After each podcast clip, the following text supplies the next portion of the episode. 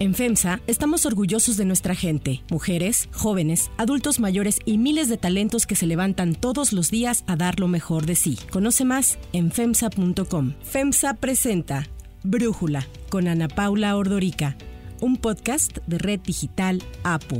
Hoy es miércoles 23 de marzo del 2022 y estos son los temas del día. Se da a conocer el nuevo proyecto de la Suprema Corte en relación a los casos de Laura Morán y Alejandra Cuevas, familia política del fiscal Alejandro Gertz Manero. El ministro Alfredo Gutiérrez Ortiz Mena propone concederles un amparo liso y llano. Europa se enfrenta a un nuevo repunte de casos de COVID debido a la propagación de la subvariante de Omicron BA2. En Israel y Estados Unidos, las autoridades prevén que ocurra lo mismo. Pero antes vamos con el tema de profundidad.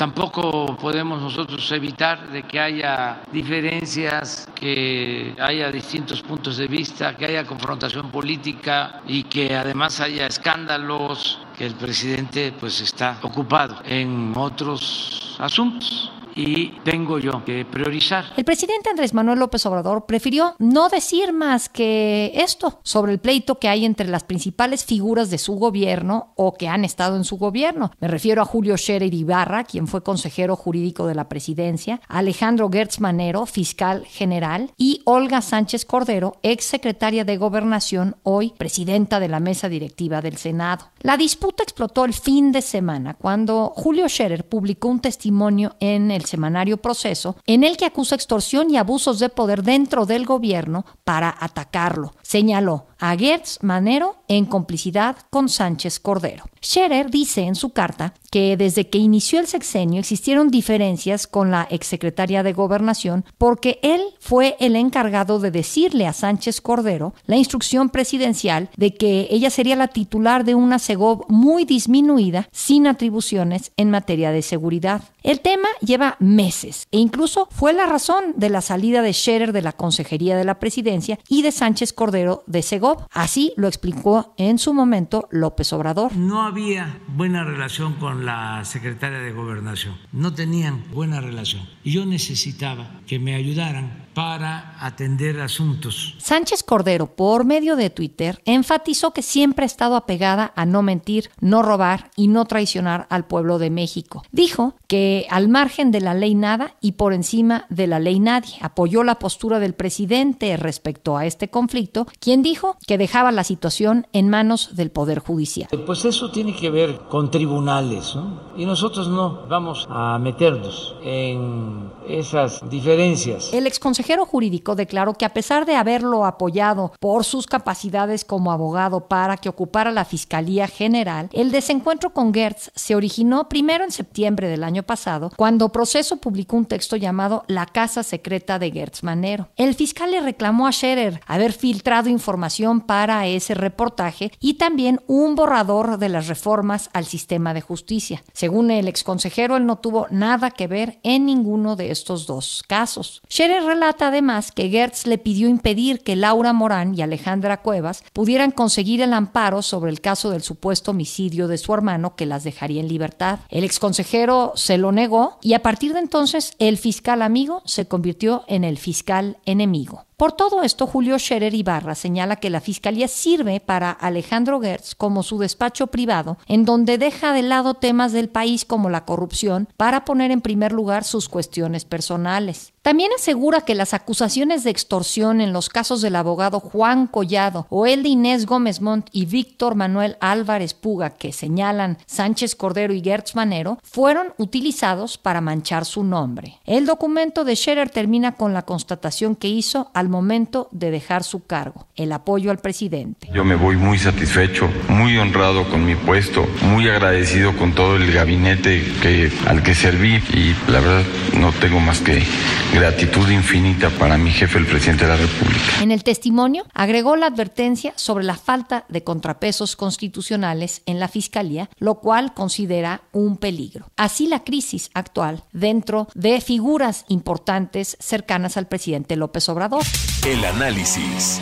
Para entender mejor este tema, le agradezco a David Aponte, director general editorial del Universal, platicar con nosotros. A ver, David, ¿tú consideras que este escándalo entre estos tres personajes cercanos al presidente, dos de ellos actualmente con un puesto importante en el gobierno, es grave para el propio presidente? Mira, yo creo que es un punto de quiebre en el gobierno del presidente López Obrador. De hecho, si queremos utilizar una figura, es como si se rompiera el cascarón de la 4T, justo por el nivel, digamos, de, jerarquía que hay en el, en el gobierno, aunque el fiscal pues, se supone que es autónomo, pero tenemos ahí a la que fue secretaria de, de gobernación y al que fue el consejero jurídico de la presidencia. Y me parece que esto evidencia la carta que se publicó el fin de semana y que publica Julio Scherer en proceso, confirma muchas cosas, entre ellas esta lucha sorda que se daba por el poder, por el poder político dentro del gabinete, esta confrontación entre Sánchez Cordero y Julio Scherer por el manejo o las relaciones de ambos con los políticos, pero también con el poder judicial. Bueno, pues ella viene del poder judicial. Me parece que también confirma el uso de las instituciones del Estado para fines personales del fiscal, particularmente en el caso de su familia política, en el caso de, Alejandra Cuevas y Laura Morán. Eso también me parece que es una revelación o confirmación porque, bueno, nos enteramos por los audios que la espía ilegal que le hicieron al fiscal y que eh, se dieron a conocer estos audios en redes sociales y después fueron retomados por los medios tradicionales. Me parece que también la carta confirma este uso de las instituciones del Estado para fines muy particulares. Entonces sí, sí creo que es un punto de quiebre, un rompimiento del cascarón y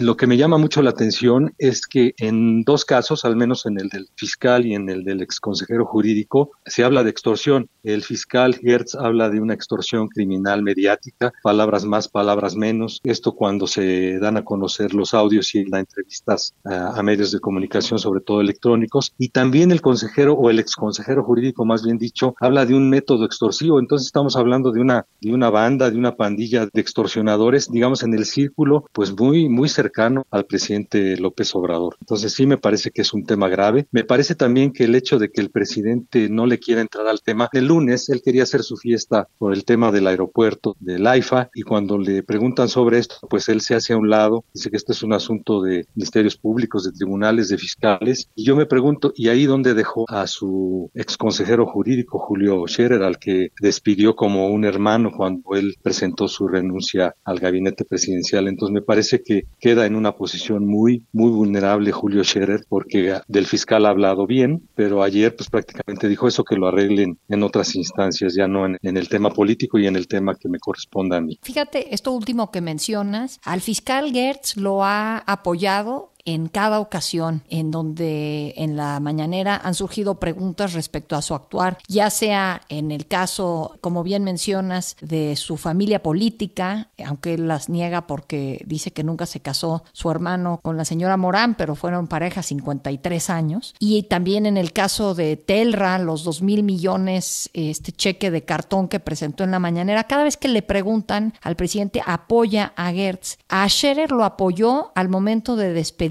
de él, pero aquí no vemos un apoyo. ¿Crees que hay ya un distanciamiento? ¿Cómo lo explicas, eh, David? Pues mira, yo creo que se explica con la respuesta del presidente. Digamos, ya no está en el gabinete, me parece que ya no está cerca y en todo caso creo que le está dando más preponderancia al fiscal que al propio Julio Ceres. Yo creo que también, insisto, no le gustó que la víspera de su fiesta este, saliera con esta respuesta que digamos pone a temblar a su grupo más cercano de colaboradores, pues por todas las acusaciones que ahí se dan, que van orientadas a presuntos actos de corrupción y a este asunto de, de extorsión. O sea, se están acusando acusando de extorsionadores de un lado y del otro y me parece que eso políticamente sí afecta al presidente y quizá por eso no quiere ya intervenir en este asunto. Por lo pronto creo que viene algo relevante para el caso de Gertz porque ya se conoció el nuevo proyecto del ministro Alfredo Gutiérrez Ortiz Mena para darle un amparo liso y llano a Alejandra Cuevas y a Laura Morán en el caso del fiscal Gertz que las quiere dejar en la cárcel, señalándolas de no haber atendido lo suficientemente bien a su hermano cuando estaba enfermo y que esto lo llevó a, su muerte. Entonces creo que ahí ya se están decantando algunas situaciones y creo que el presidente se está decantando por el fiscal y están dejando en el, ahora sí que muy solo en el abandono a Julio Scherer. Ahora, dejar en el abandono a Julio Scherer no es algo riesgoso para el presidente. Él ha estado muy cercano al presidente López Obrador desde hace décadas. Estuvo manejándole el financiamiento de sus campañas presidenciales. Se conoce que tiene cercanía con los hijos del presidente. Dejarlo herido, a quien llamó su hermano, ¿no es un riesgo para el presidente, David? Yo creo que también es un riesgo la información que pueda estar procesando el fiscal. Entonces me parece que ahí se toman decisiones respecto de quién puede tener este mejor información y el uso que le quiera dar. Yo estoy de acuerdo contigo de que Julio Scherer debe tener información muy importante respecto de el financiamiento pues de las campañas y de todo el trabajo político que ha hecho el presidente en los últimos 12 años o, o 10 años. Ahora también depende de información que tenga el fiscal respecto de quién esté investigando. Desde luego sabemos que está investigando al propio Julio Scherer con el asunto de, de los abogados que supuestamente extorsionan y también sabemos que está investigando al secretario de Gobernación, Adán Augusto López. Entonces creo que también depende del nivel de información, del grado de, de, de la calidad de la información y del uso que se le quiera dar. Creo que el fiscal tiene más herramientas, digamos, de tipo legal y de en materia para investigar que el propio Julio Scherer. Entonces, creo que va por ahí. Y también el mensaje que nos dio la semana uh -huh. pasada Ana Pablo el Senado, cuando lo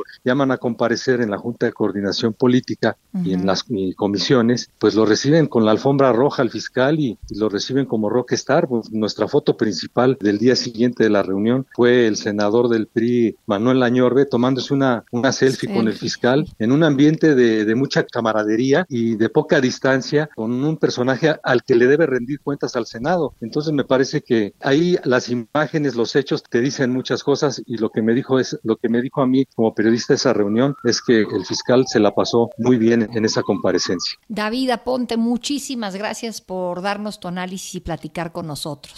Si te gusta escuchar Brújula, te invitamos a que te suscribas en tu aplicación favorita o que descargues la aplicación Apo Digital. Es totalmente gratis y si te suscribes será más fácil para ti escucharnos. Además, nos puedes dejar un comentario o calificar el podcast para que sigamos creciendo y mejorando para ti. Hay otras noticias para tomar en cuenta. 1. Amparo.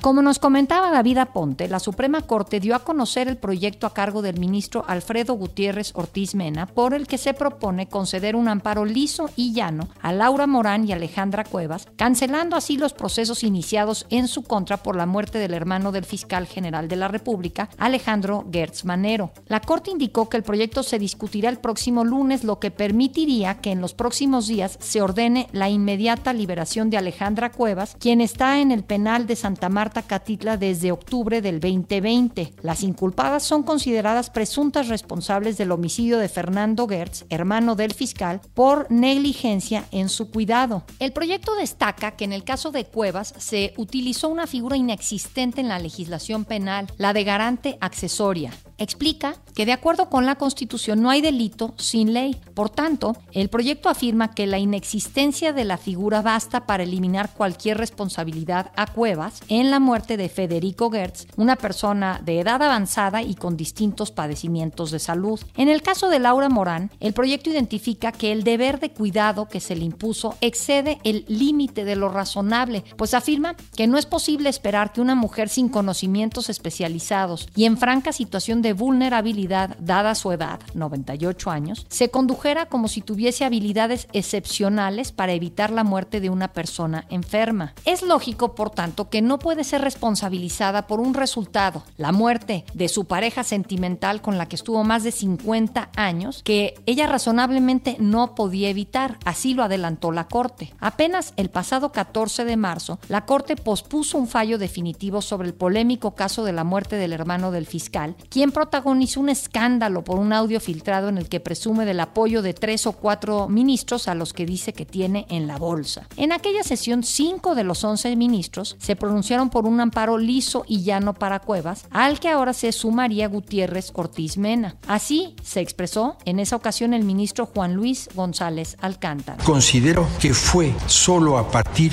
de este estereotipo de género que persiste en el entorno a la mujer y la que lo obliga a asumir el rol idealizado de cuidadora. Para Brújula, Omar Sánchez de Tagle, director de la Unidad de Periodismo de Investigación de Televisa, nos habla sobre las implicaciones que tiene el proyecto y qué se espera en su discusión. Este proyecto será técnicamente votado el próximo lunes 28 de marzo y en el cual pues hay que recordar que al menos hay otros cinco ministros que ya se habían pronunciado por darles un amparo liso y llano tanto a Laura Morán Servín como a la propia Alejandra Cuevas Morán. Esto pues implica que si un ministro más se suma a este proyecto, pues ya habría una mayoría de votos de la Suprema Corte. Ahora es interesante ver este proyecto de aproximadamente 100 cuartillas porque en él el propio ministro lo que expone es que en varias ocasiones hubo irregularidades por parte de la jueza que estudió el caso, pero también detalla que hubo influencia y de otros sectores que pudieron influir en que se giraran las órdenes de aprehensión y se capturara a una de las familiares de Federico Gertz Manero. Así las cosas, será el próximo 28 de marzo que se discute en el Pleno de la Suprema Corte y recordar que solo falta una mayoría de seis ministros para que este amparo liso y llano se le dé a estas dos mujeres.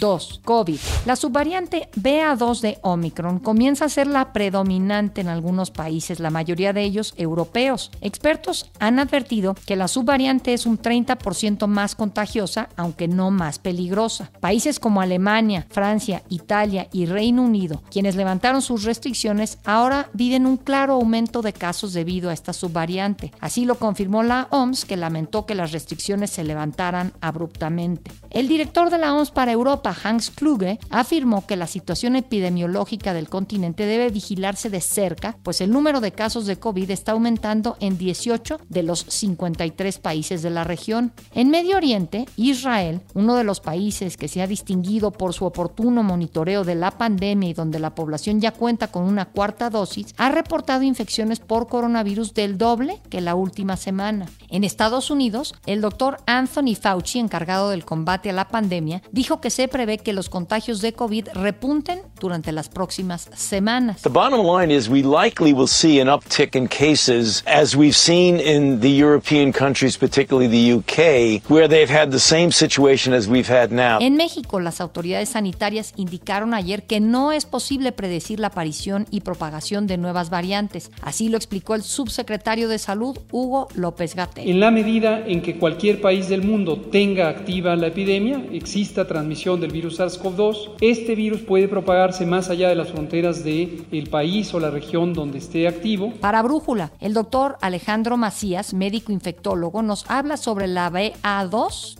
su comportamiento. Hay ahora varios países del mundo que están teniendo un repunte de casos de COVID-19 cuando ya iban hacia abajo en el pico Omicron. Eso se ha explicado sobre todo por la entrada de la subvariedad Omicron BA2, que es más infectante que la variedad original Omicron BA1 y que además es capaz de reinfectar con más facilidad a los que se habían infectado con otro tipo de variantes o a los que estaban vacunados. Ahora, no está ocurriendo en todos los países de manera semejante. Por ejemplo, en el Asia, China, Hong Kong, Corea del Sur, Vietnam, que habían hecho muy buena labor de prevención, el pico está entrando como una, un pico, digamos, fresco de variedad Omicron y con BA2. A diferencia de, por ejemplo, en Europa e Israel, donde habían tenido el pico BA1, el pico, el pico Omicron original, y allí está reinfectando. Al parecer, porque tenían muy buena cobertura de vacunas, algunos países, pero no habían tenido infección natural. Entonces, esta nueva variedad parece mucho mejor para reinfectar a los que se habían infectado con otras variantes y para infectar a los que no están vacunados. Algunos países que ya tuvieron mucha infección con la variedad Omicron tipo 1, parece que no están teniendo ese grave repunte de la variedad tipo 2. Estamos hablando, por ejemplo, de los Estados Unidos y del propio México, en donde esa entrada ha sido más lenta.